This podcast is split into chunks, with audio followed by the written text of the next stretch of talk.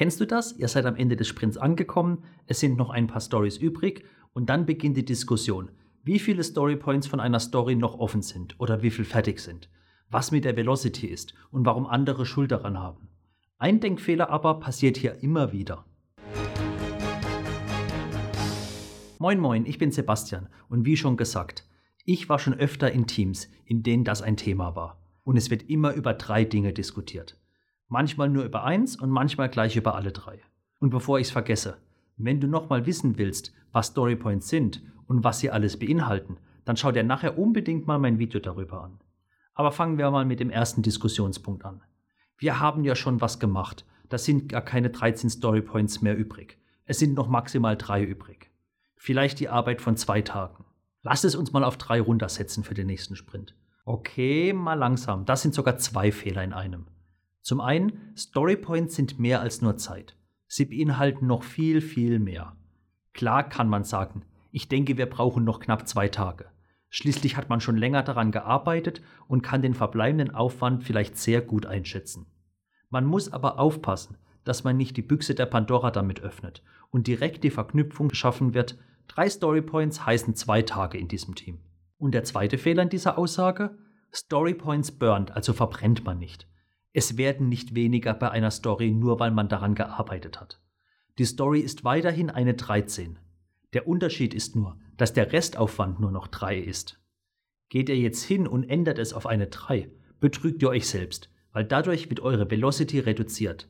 Weil dann habt ihr ja keine 13 bzw. 10 Storypoints gepackt, sondern maximal 3 im nächsten Sprint. Und in diesem Sprint ist die Story ja nicht abgeschlossen worden. So macht ihr euch nur eure Velocity und auch spätere Analysen kaputt, weil jede Analyse wird sagen, die Story war 3, nicht 13. Storypoints funktionieren nicht einfach wie geschätzte Zeit und man verbraucht sie einfach. Es gibt auch nirgendwo eine Erfassung von verbrauchten Storypoints. Deswegen lasst sowas. Es widerspricht auch dem Gedanken von fertig ist fertig und 99% fertig ist immer noch nicht fertig. Und bevor ich es nachher vergesse, wenn dir das Video gefällt, dann abonniere doch meinen Kanal, damit du regelmäßig mehr über Prozess und Empowerment erfährst und nichts verpasst. Und kommen wir mal zu Diskussionspunkt 2.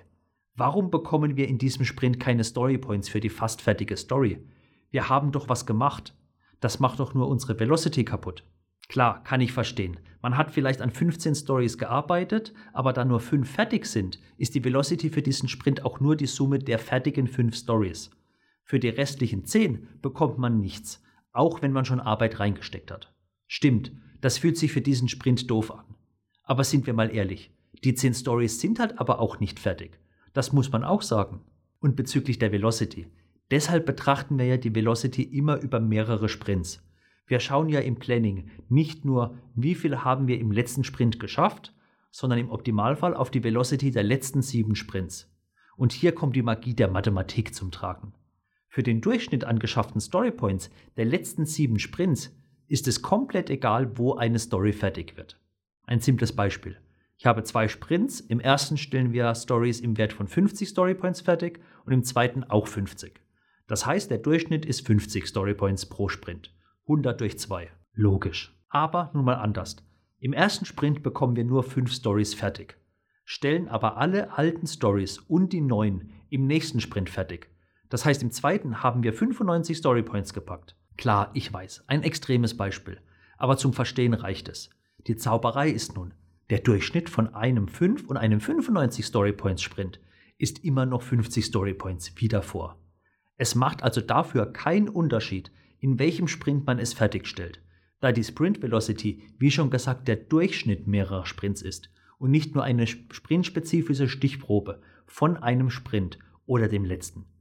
Und die nervigste Diskussion? Mein Teil der Story ist doch fertig. Warum bekomme ich hierfür keine Storypoints? Ich kann doch nichts dafür, dass die anderen nicht fertig sind. Und hier haben wir es wieder. Das Denken nur in Personen und in Bereichen und nicht als Team. Wenn man an Stories als Team arbeitet, können wir es auch nur als Team beenden. Wenn wir wirklich Stories haben, die die Investkriterien erfüllen und einen Mehrwert für den Kunden haben, gibt es kein Wer hat sein Teil fertig. Die Frage ist immer, ist die Story auslieferbar? Hat der Nutzer einen Mehrwert? Weil was bringt es dem Nutzer, wenn es zwar entwickelt ist, aber noch nicht getestet? Was bringt es ihm, wenn das Design erstellt ist, aber noch keine Grafiken implementiert sind oder noch kein Code geschrieben? Ich kann dir sagen, was es dem Nutzer bringt. Nichts. Deswegen sprechen wir auch in den Daily Meetings darüber, was uns blockt, was wir brauchen, um zu schauen, wie können wir Kollegen helfen, wie kann ich anderen helfen, wie können wir als Team die Stories fertigstellen. Deswegen bin ich auch ein großer Fan von im Daily nicht nach Personen zu gehen, sondern nach Stories, also den Fokus auf den Mehrwert richten und nicht auf einzelne Personen. Ich habe schon ganz am Anfang meines YouTube-Kanals ein Video dazu gemacht. Schau es dir gerne mal an, um meine Gedanken und Erfahrungen zu hören. Und hat mein Video dir gefallen, dann würde ich mich über einen Daumen nach oben freuen. Und abonniere meinen Kanal, damit du mehr über Prozesse und Empowerment erfährst und nichts verpasst.